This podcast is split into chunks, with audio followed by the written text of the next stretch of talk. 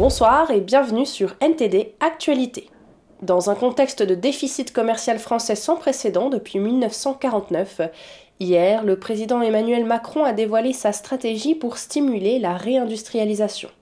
Axé sur une forme de protectionnisme entrelacé aux objectifs de réduction de l'empreinte carbone, ce plan vise à inverser la tendance et à renforcer l'industrie nationale. La France fait face à un déficit commercial record. En 2022, il a dépassé 163 milliards d'euros, le plus haut depuis 1949, les importations ayant presque doublé par rapport à l'année précédente. En réponse à cette situation, Emmanuel Macron mise sur une nouvelle forme de protectionnisme, basée sur le contrôle de l'empreinte carbone. Il s'agit notamment de créer un crédit d'impôt industrie verte qui doit permettre de déclencher 20 milliards d'euros d'investissement d'ici 2030 dans les technologies considérées comme vertes, comme les batteries ou les panneaux solaires, de diviser par deux les délais d'obtention des permis pour les projets industriels, en passant d'environ 18 à 9 mois. Faire une pause réglementaire européenne sur les normes environnementales qui s'imposent aux industriels. Le président a confirmé la réforme du bonus à l'achat de véhicules électriques pour mieux prendre en compte l'empreinte carbone de la production du véhicule et favoriser les batteries et les véhicules produits en Europe. Une mesure qu'il qualifie de rupture idéologique et de petite révolution. Il a expliqué que cette stratégie vise non seulement à relancer l'industrie française, mais aussi de réduire la dépendance du pays à l'égard des importations, étant donné le contexte de la rivalité grandissante avec la Chine. La question reste donc de savoir si cette stratégie qui lie protectionnisme et objectif de réduction de l'empreinte carbone pourra effectivement inverser la tendance et stimuler la réindustrialisation. Donneriez-vous le feu vert à un chatbot doté d'une intelligence artificielle pour prendre vos décisions financières? De rapports récents alimentent le débat. Ils montrent que les chatbots sont plus performants que les experts lorsqu'il s'agit de choisir des actions. Et les experts affirment que l'intelligence artificielle pourrait révolutionner la finance et vous aider à gérer votre argent. L'intelligence artificielle a déjà eu un impact sur notre façon de travailler, de vivre et de nous divertir. Et maintenant, il est démontré que son impact perturbe également l'industrie financière.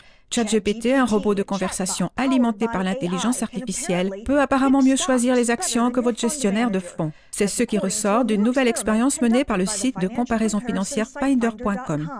Il n'y a tout simplement pas le préjugé qu'ont la plupart des humains. Je ne suis donc pas surpris de voir la première vague d'IA surpasser les humains en matière de gestion de portefeuille. Les résultats de l'expérience ont montré qu'au cours d'une période de 8 semaines, un panier de 38 actions sélectionnées par ChatGPT a gagné près de 5%, surpassant les 10 principaux fonds d'investissement au Royaume-Uni qui ont enregistré une perte moyenne de 0,8%. Parallèlement, une étude récente de l'Université de Floride a révélé que ChatGPT pouvait prédire les mouvements du prix des actions de sociétés spécifiques avec plus de précision que certains modèles d'analyse plus basiques. Alors que les grands fonds utilisent l'IA depuis des années, l'économiste Joe Bruzuelas affirme que cette technologie est désormais entre les mains du consommateur moyen et ce, gratuitement et c'est à vous de décider si elle peut guider vos décisions financières. La promesse que cela représente pour les ménages américains et leurs finances est de renforcer la gestion globale de l'argent, d'obtenir de meilleurs rendements à moindre prix et de pouvoir faire plus et investir dans un plus large éventail de produits adaptés à ses préférences et à ses besoins individuels. Selon les experts, l'IA peut également vous aider à établir un budget et vous indiquer le montant à épargner par mois afin d'atteindre vos objectifs à long terme tels que l'achat d'une maison ou la retraite. L'Union européenne n'est pas la seule à s'inquiéter des dangers potentiels de l'intelligence artificielle. Le Congrès américain s'en préoccupe également. Les responsables politiques ont appelé à la mise en place de garde-fous et d'une réglementation pour les nouvelles technologies. Christina Montgomery, vice-présidente d'IBN, et Gary Marcus, ancien professeur à l'Université de New York, doivent également témoigner. Le PDG d'OpenAI, Sam Altman, va témoigner devant la commission judiciaire du Sénat américain mardi prochain. C'est la première fois que les législateurs américains ont l'occasion de l'interroger depuis que ChatGPT a pris le monde d'assaut l'année dernière. Depuis lors, les investisseurs se sont rués sur l'IA et les critiques se sont inquiétés de son utilisation abusive. Un groupe de réflexion économique affirme que les ménages les plus pauvres du Royaume-Uni voient leur situation se dégrader d'environ 4600 euros par an en raison de la Covid et de la crise du coût de la vie. Il prévoit une baisse progressive de l'inflation, mais s'attend à ce qu'elle reste supérieure à l'objectif de la Banque d'Angleterre d'ici la fin de l'année. Ce rapport a été rédigé par Malcolm Hudson de NTD. l'Institut national britannique pour la recherche économique et sociale, un groupe de réflexion indépendant, affirme que l'économie britannique continue de souffrir d'une croissance lente et d'une inflation élevée. Max Mosley, économiste à l'Institut, affirme que si une récession peut être évitée de justesse, ce que cela signifie pour les ménages les plus pauvres est une toute autre histoire. Pour que ces ménages à faible revenu puissent compenser l'inflation, c'est-à-dire que leur salaire augmente au même rythme que les prix et leurs achats quotidiens, il faudrait qu'ils disposent de 4600 euros supplémentaires par an, ce qui représenterait une augmentation considérable. On peut donc considérer cela comme un manque à gagner. C'est le montant qu'ils devraient gagner pour compenser tous ces chocs négatifs. Selon lui, les salaires au Royaume-Uni n'ont pas augmenté suffisamment depuis longtemps, en raison de chocs tels que celui du Covid, du Brexit et la crise du coût de la vie.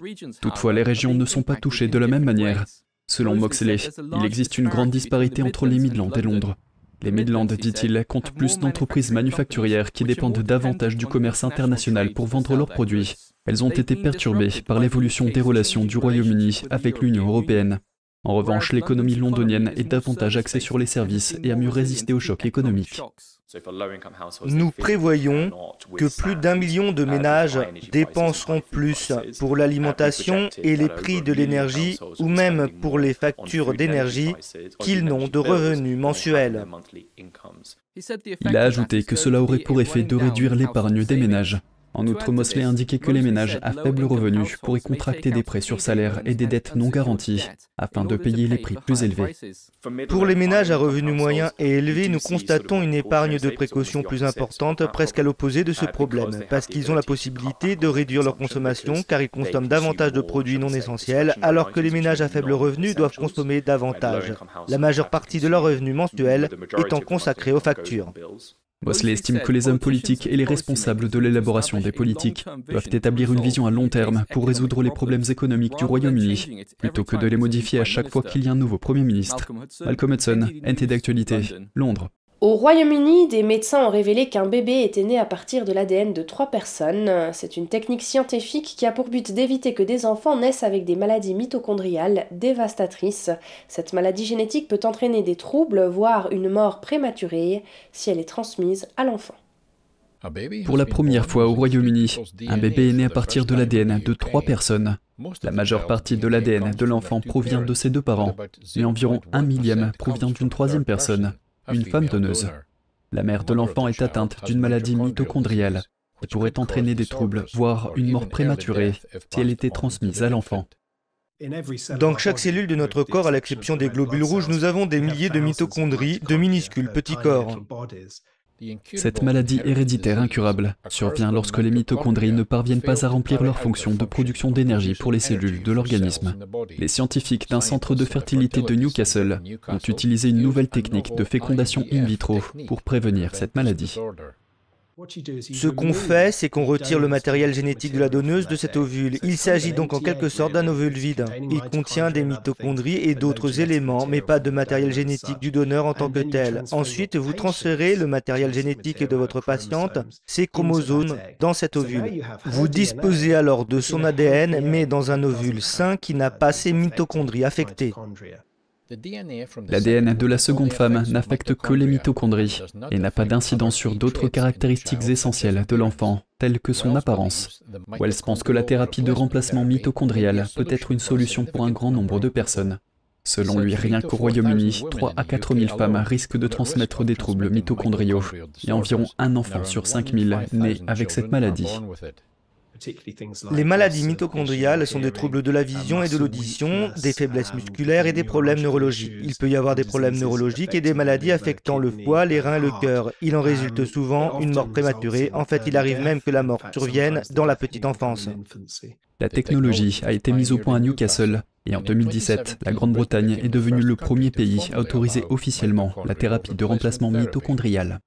Alors que le monde se débarrasse des contraintes liées au Covid-19, dans certaines régions de Chine, les mesures de lutte contre la pandémie font leur retour. Vendredi dernier, le directeur général de l'Organisation mondiale de la santé a déclaré que le Covid-19 n'était plus une urgence mondiale, marquant ainsi la fin symbolique de la pandémie. Pourtant, le même jour, les tests de masse pour le Covid-19 ont repris à Dongguan, une ville du sud de la Chine. Le programme durera huit jours consécutifs. Cette annonce a suscité des craintes au sein de la population quant à la possibilité d'une nouvelle épidémie. Beaucoup de gens ont paniqué et se sont inquiétés lorsque la nouvelle est tombée. Chaque test est facturé environ 2 euros. Certains se demandent si la mise en place de ces tests de masse n'a pas été motivée par des groupes d'intérêt cherchant à en tirer profit. Ils avaient l'habitude d'imposer ces tests uniquement pour l'argent. Je ne me suis pas senti bien pendant deux mois après les avoir faits, alors j'ai arrêté. Puis la police est intervenue avec des agents de vaccination et m'a forcé à les faire. La mise en place de ces tests fait suite au boom des voyages de la fête du travail en Chine au début du mois de mai. De nombreuses personnes ont signalé des symptômes tels que des maux de gorge et de la toux après la pause de 5 jours. Les universités, notamment celles de Pékin et de Wuhan, ont réaménagé leur site de quarantaine dont certains débordent déjà de patients. Réagissant à l'annonce de l'OMS, le principal responsable chinois de la lutte contre la pandémie a déclaré que le pays resterait vigilant et poursuivrait ses efforts de vaccination. Pékin a renoncé à sa politique stricte de lutte contre le Covid-19 qu'à la fin 2022. Le régime s'est targué d'une victoire décisive sur le virus en février, malgré les doutes croissants et les allégations de manque de transparence. En Chine, les ventes de produits pour bébés et enfants diminuent après le déclin historique de la population l'année dernière. Pour les fabricants, il s'agit de développer de nouvelles sources de revenus. Poussettes, habits et peluches. Les articles du rayon bébé voient leur vente diminuer en Chine, où de plus en plus de gens renoncent à avoir des enfants. La baisse de la population chinoise oblige les entreprises qui fabriquent des articles pour bébés ou pour enfants à se diversifier ou à chercher des acheteurs à l'étranger. Yan Chang est l'une d'entre elles. Elle est fondatrice et PDG de la marque de vêtements pour enfants Natuna Kids, qui fabrique désormais davantage de vêtements pour adultes. Nous avons beaucoup d'ensembles parents-enfants. Par exemple, un vêtement que je n'aurais fait auparavant que pour les enfants, je vais maintenant demander à mon tailleur de le faire pour les adultes. À l'heure actuelle, le volume des ventes des vêtements pour adultes est en fait assez important. C'est ainsi que nous nous préparons actuellement à la baisse du taux de natalité. Nous avons envisagé de fabriquer également des vêtements pour animaux de compagnie, mais notre équipe est relativement petite. L'année dernière, la population chinoise a diminué pour la première fois en six décennies et en avril, l'Inde est officiellement devenue le pays le plus peuplé du monde. Les répercussions ont été rapides. Le marché chinois des aliments pour bébés et des couches est le plus important au monde, mais il devrait se contracter cette année pour la première fois depuis que Romonitor a commencé à recueillir des données en 2012. Le cabinet d'études estime que le marché diminuera de 2% pour atteindre 34 milliards d'euros d'ici 2025. Sean Rain est directeur général du China Market Research Group. Pendant des années, la Chine a été le principal moteur de croissance des plus grandes entreprises mondiales de produits de puériculture, qu'il s'agisse de lait maternisé, de couches ou de jouets pour enfants. Ce qui se passe, c'est que beaucoup de ces marques multinationales commencent à se concentrer sur l'Inde. En effet, l'Inde continue de croître et a éclipsé la Chine en tant que plus grand pays du monde en termes de population. La baisse des taux de natalité ne devrait pas s'arrêter de sitôt, les analystes notant que les jeunes adultes chinois ne souhaitent pas avoir plus d'un enfant, voire aucun, en raison des coûts élevés de l'éducation des enfants. Et une peinture emblématique de la Renaissance est devenue influenceur virtuel. Une agence de tourisme italienne a dépensé près de 10 millions d'euros pour ce projet, qui a été largement décrié. Andrew Thomas de NTD nous en dit plus. Le maître de la Renaissance, Sandro Botticelli, a peint la naissance de Vénus à Florence vers 1485. L'œuvre représente la déesse Vénus, symbole de l'amour, de la beauté et du désir, émergeant d'une coquille Saint-Jacques géante. Une récente campagne publicitaire gouvernementale a fait de la Vénus de Botticelli une influenceuse des temps modernes. Cette campagne est née du désir de rechercher une image qui soit une icône capable de représenter d'une certaine manière l'art, le style italien dans le monde entier. Cette campagne est en effet destinée aux marchés étrangers. Elle n'est pas créée pour l'Italie. Les titres des journaux italiens qualifient la campagne de grotesque et de vulgaire. Les critiques de la publicité soulignent également la faible valeur de production de la campagne. Commençons par les images elles-mêmes. Elles n'ont pas été enregistrées par Armando Testa. Tout dans cette campagne semble être des images et des vidéos d'archives.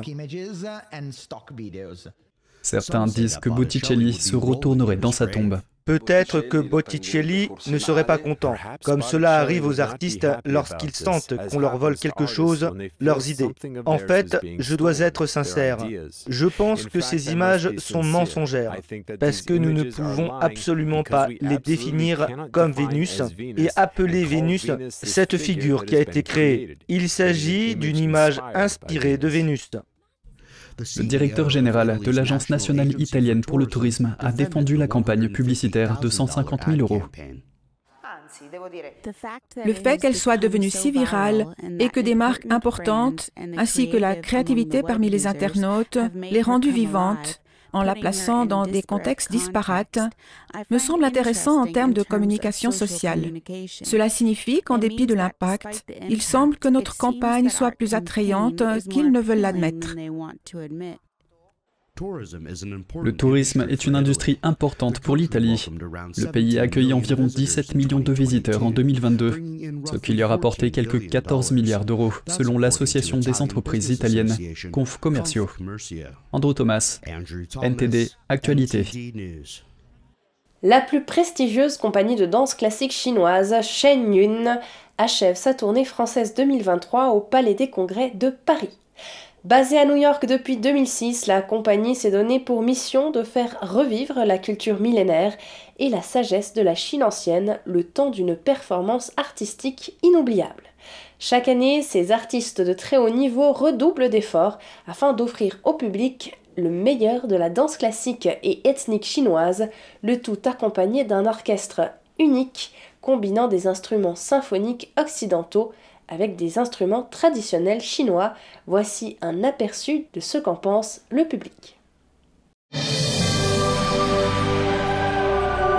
Je crois que c'est quelque chose qui amène une vision vraiment euh, euh, oui, enfin, du ciel et euh, aérienne ou de l'espace sur tout l'ensemble de la vie, sur la création et quelque chose de, de l'ordre oui, du paradis. Ah bah, c'est un spectacle magnifique qui allie à la fois la modernité et la tradition. Euh, c'est grandiose que je trouve extraordinaire, véritablement extraordinaire. Je suis très admirative des danses, de leur prouesse technique, de leur souplesse et ben, du travail que ça représente pour que, atteindre une telle perfection. C'est la perfection. Il y a une véritable émotion qui est palpable. Ça raconte une histoire en fait. Et euh, une fois ou deux, enfin une fois certainement, j'ai senti voilà, que, c'est, euh, voilà, que des larmes venaient un petit peu tout doucement parce que c'est, c'est vraiment très très très très beau. Non, il y a beaucoup beaucoup beaucoup d'émotions. Il y a une, une connexion, on sent une force au travers des messages. C'est pas simplement un tableau, il y a une force, euh, oui, spirituelle, oui. Euh, j'espère que je vais bien le prononcer, hein, vraiment à l'occidental, le Falun Jaffa, c'est ça, qui amène aussi le spectacle, aussi d'ores et déjà amène, je pense, vers quelque chose euh, de supérieur, extrêmement supérieur, élevé, oui, spirituel en fait. Donc divin, n'ayons pas peur. Les artistes de Shen Yun suivent en effet les principes de vérité, bonté, patience, et cela se traduit dans l'esprit de générosité et de partage qu'ils insufflent sur scène. Je trouve qu'il mérite d'être encore plus euh, écouté, vu, euh, partagé, entendu.